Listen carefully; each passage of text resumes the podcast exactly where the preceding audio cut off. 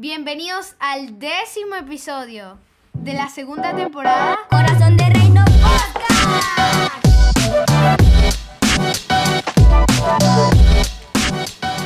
Muy buenos días al décimo episodio de la segunda temporada de Corazón de Reino Podcast. Hoy vamos a hablar de la reconstrucción del corazón y, y me siento muy complacida de estar en compañía de Ruth. Además de ser mi amiga, se ha convertido en parte de mi familia y ha sido una persona clave en este tiempo de acompañamiento porque en este tiempo de situación de pandemia, pues como a casi todos en el mundo nos ha tocado experimentar pérdidas. Entonces, las pérdidas hemos aprendido que no solo eh, ocurren por la muerte de un ser querido, sino que en la vida nos enfrentamos a muchas otras pérdidas y que nos van invitando a comprender, a elaborar y a acompañar lo que es el duelo. Bienvenida Ruth. Gracias Carla. Eh, creo que hoy venimos con la intención de acompañar a muchos que han estado pasando, y me incluyo también, en este proceso de pérdida, de duelo, en momentos muy difíciles a nivel mundial. Creo que muchas familias en la actualidad y en lo personal he podido acompañarlas ustedes en este tiempo. eh, han pasado por este proceso, un proceso doloroso, un proceso que nos ha llamado a tener un desafío en medio de una crisis de pandemia. Y creo que el proceso de reconstrucción del corazón en este tiempo es aún más arduo para nosotros. El acompañamiento se hace de una manera más respetuosa, más amorosa, cuidando los tiempos. Es realmente un desafío. En este tiempo de pandemia, lo que se ha estado experimentando, creo que son pérdidas muy dolorosas. Yo analizaba acerca del duelo en este tiempo y son duelos muy complicados porque perder un familiar en medio de la pandemia es muy traumático. Desde el momento que el paciente puede recibir un diagnóstico por COVID hasta el momento de que se define qué va a pasar con este paciente, eh, los familiares empiezan a experimentar emociones muy intensas, muy fuertes, muy duras. Y en ese corto periodo de tiempo no nos da tiempo de elaborar nada de lo que está pasando alrededor. El duelo se hace más prolongado, se vive antes, durante, mientras, después. Y por eso creo que estamos en un tiempo que es bastante complicado y hoy queremos empatizar y acompañar a todos los que nos pueden estar escuchando. En el anterior episodio hablábamos acerca de definiciones, acerca de lo que eran los sentimientos, algunas etapas, fases, algunas estrategias. Y creo que hoy queremos profundizar en lo que es el objetivo de, pasar por una pérdida, porque pasar por una pérdida nos va a llevar a reconstruir. Es así, es así Ruth como lo estás, lo estás contando y he podido aprender eh, en este tiempo que eso es un proceso activo. Es un proceso en el que uno tiene que participar de forma activa para poder reconstruir y darle un nuevo significado a, a esa relación que no ha terminado, porque es una relación que continúa aunque la persona ya no esté y entonces nosotros tenemos que em, volver a elaborar ese vínculo que quizá ya no va a ser físico, pero que va a seguir estando en, en nuestro interior. Y también he podido aprender que es algo bastante personal, porque aun cuando las personas estemos experimentando pérdida y pueda ser eh, el, el- la misma, el mismo vínculo, el mismo papá, la misma mamá, pues cada persona tiene vivencias muy personales que hacen que esa reconstrucción sea individual. Es así. Y las características personales de cada uno nos van a dar las habilidades para poder gestionar el duelo. ¿sí? Son características muy propias de cada uno que nos van a ayudar, sí, a, a ir elaborando este proceso. Hay un psicólogo, un especialista que habló acerca de cuatro tareas del duelo, William Warden, y él hablaba acerca de, de cuatro tareas que nos hacen ser responsables de este proceso de una manera lenta, progresiva, porque sabemos que este es un proceso dinámico, es un proceso que va a estar muy activo, pero que nos va a llevar a que nosotros podamos empezar a reconstruir. Hablábamos que el duelo es como un terremoto, algo que llega inesperado, que mueve nuestras bases, mueve nuestras emociones.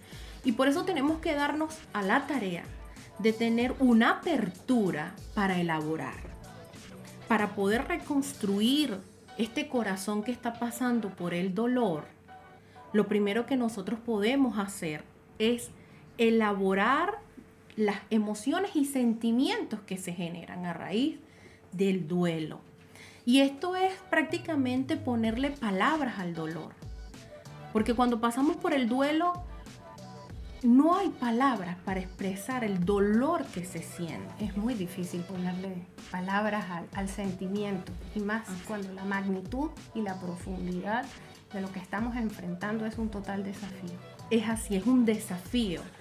Y como desafío nos lleva a ir y a internalizar lo que sentimos. Por eso lo primero que debemos hacer en medio de, de este proceso es ir elaborando lo que estoy sintiendo. Dame darme el permiso de sentir. ¿De sentir qué? Pues hay unas emociones que se van a desbordar a partir del proceso del duelo. La tristeza, la rabia, el miedo, el enojo, se viven de una manera muy intensa. Y es fundamental expresarlas, yo creo, porque reprimirlas no nos hace bien. Exacto. Reprimirlas no nos va a hacer bien y necesitamos eh, ser conscientes de que ellas van a estar allí. Un mecanismo de defensa es reprimirlas. Quizás no quiero sentir esto porque me incomoda y es razonable porque duele, porque el duelo va a doler. Pero para nosotros empezar a reconstruir, yo tengo que darle nombre y apellido a esa emoción. Y luego tengo que convertir esa emoción en un sentimiento. Y aquí es donde está un punto muy, muy importante hoy, es que es fundamental ¿Cómo esa emoción pasa a ser un sentimiento? Cuando yo a esa emoción le doy un pensamiento, una cognición, y yo a, ese, a esa emoción lo puedo elaborar de esta manera, estoy sintiendo tristeza porque perdí a este familiar, a mi papá, a mi mamá. Estoy sintiendo rabia porque estoy en la pérdida.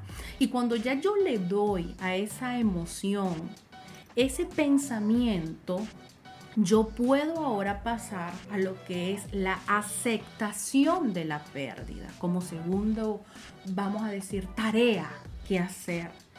Cuando yo estoy en la primera fase o en la primera tarea, yo estoy dándome la oportunidad de llorar, de sentir tristeza, de quizás un día me, me levanto con, con mucha frustración y puedo decir, hoy estoy frustrada, pero es porque estoy viviendo mi pérdida. Me doy el permiso de sentir y de no reprimir.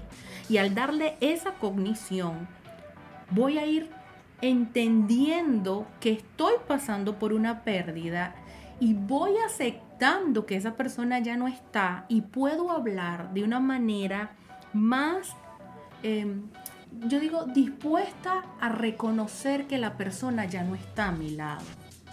Bien, entonces definitivamente eso requiere de un proceso de conocerse uno mismo. Sí. Del autoconocimiento, de la autogestión. Tiene que ver de conectar con mi yo interior y poderme dar la oportunidad de gestionar con las herramientas que tengo, de ponerle pues nombre a lo que estoy sintiendo, de saber hoy me siento mal, hoy puedo ejecutar esta tarea, de poder hablar con mi red de apoyo y poner en palabra lo que siento. Bien, entonces allí eh, entraría el empezar a encontrar mis propias fortalezas en forma activa para no depender tanto de mi red de apoyo, sino que sea un proceso activo en el cual voy siendo acompañado. Sí, es así. Y sin lugar a duda no podemos negar que el acompañamiento eh, nos va a ayudar a aligerar la carga, el poder compartir lo que siento. En este momento es donde podemos decir que los familiares, los amigos que quizás nos quieren abordar con palabras muy lindas para consolarnos, son los que llegan en ese momento para, para darnos consuelo. Y quizás ya teniendo una elaboración de mis emociones y mis sentimientos, puedo compartir con ellos esas emociones, pero a su vez también puedo individualmente empezar a reconocer que he estado pasando por una pérdida. Y quizás sea algo muy sencillo para algunas personas decir, no, pero tú tienes que reconocer que has tenido una pérdida. Pero llegar a este punto es uno de los más difíciles. Sí, porque no es fácil adaptarse a este, a este cambio, a este nuevo medio. Entonces es allí cuando empezamos ya a entender que ya ese ser querido no, no está, ya hemos ido pues desarrollando nuevas habilidades para esta nueva realidad que toca enfrentar y allí entramos en, en- en esa fase de reubicar, resignificar, recolocar. de recolocar. Una vez que ya yo he experimentado las nuevas habilidades, ya una vez cuando tengo que asumir aún roles, roles de esa persona que partió, quizás partió el esposo y era el nutridor tanto económicamente y emocionalmente de los hijos, esa esposa tiene que ahora asumir el rol de nutridor emocional y también nutridora a nivel económico.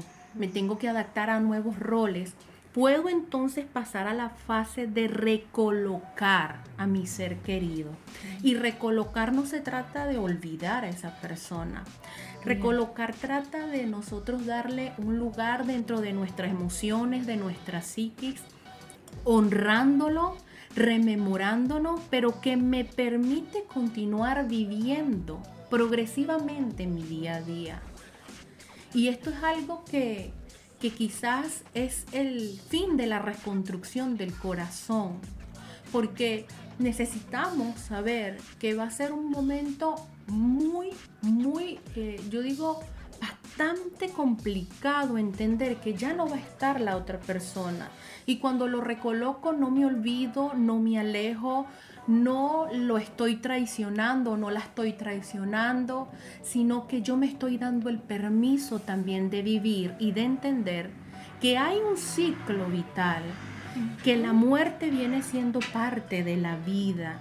Para llegar a eso tuve que tener un autoconocimiento. Por eso es que esto es profundo. Y así, es, y así es la forma entonces como yo puedo recordar a la persona, honrar a la persona y vivir el legado que esa persona me haya dejado.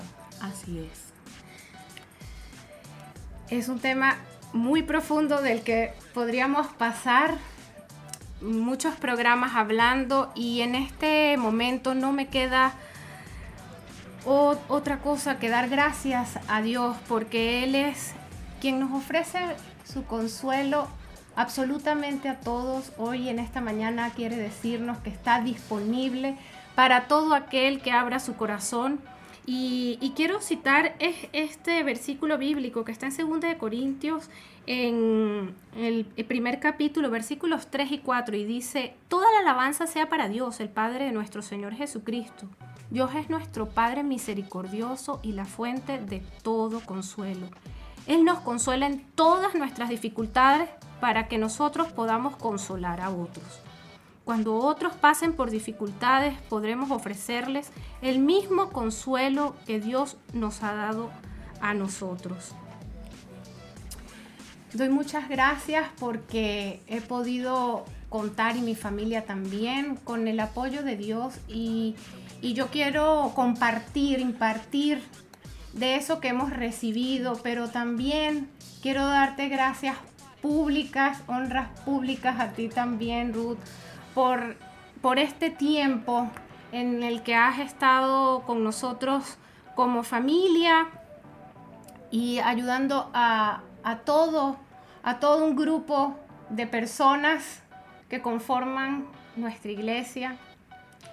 Te bendecimos y sé que has sido en estas semanas de, de herramienta para que muchos puedan seguir elaborando este proceso de duelo. Gracias Carla, yo me siento privilegiada de servir a Dios con lo que Él me ha entregado en mi vida. Como siempre lo he dicho, soy una hija de Dios que le ha dado la oportunidad de tener eh, la oportunidad de tener esta hermosa carrera para acompañar a otros. Y creo que en este tiempo tan difícil, tan duro, podemos hacer viva esta palabra que acabas de leer. Pasamos por procesos, por pruebas, por tribulaciones, por pérdidas, por dolor. En ocasiones eh, escuchamos palabras y frases como vamos a superar el dolor, vamos a superar eh, el duelo. Y hoy queremos decirle a todos los que nos escuchan, eh, cuando ustedes escuchen esta frase, pues sepan que, que no se trata de superar la pérdida, No se trata de elaborar el duelo. Porque superar tiene que ver con olvidar. Y nunca vamos a olvidar esas personas significativas en nuestras vidas. Van a ser recolocadas en nuestro corazón y las vamos a honrar. Y también como dice la palabra, estas pruebas nos ayudan a recibir el consuelo de Dios para que nosotros podamos consolar a otros. Y es lo que estamos haciendo hoy tú y yo acá, hablando desde nuestras propias experiencias para que otros también puedan recibir ese consuelo que nosotras hemos recibido en momentos tan duros como los que hemos estado atravesando. Hemos sido enviadas para consolar a los de corazón quebrantado. enviados para consolar a los de corazón quebrantado. Y creo que en un momento dado de nuestra vida también hemos estado con el corazón quebrantado y hemos sentido el, el abrazo del Padre. Decíamos que la fe es una de las herramientas más efectivas para transitar en medio del dolor. La fe nos consuela, la fe nos fortalece, la fe nos llena, la fe nos impulsa. Cada vez que sentimos dolor, miremos la cruz. Cada vez que pasemos por el dolor, miremos quién estuvo en la cruz. Un hombre que experimentó dolor en todo el sentido de la palabra, que con dolor fue a la cruz, pero que murió por nosotros, que fue sepultado, pero que resucitó victoriosamente para darnos consuelo y para darnos victoria. Y creo que es muy importante entender que tenemos bienaventurada esperanza en Cristo Jesús. Cristo en mí, esperanza de gloria. Esperanza de gloria. No hay mejor manera de decirlo. Muchas gracias Ruth por esta mañana. Deseamos que tengan todos una buena semana.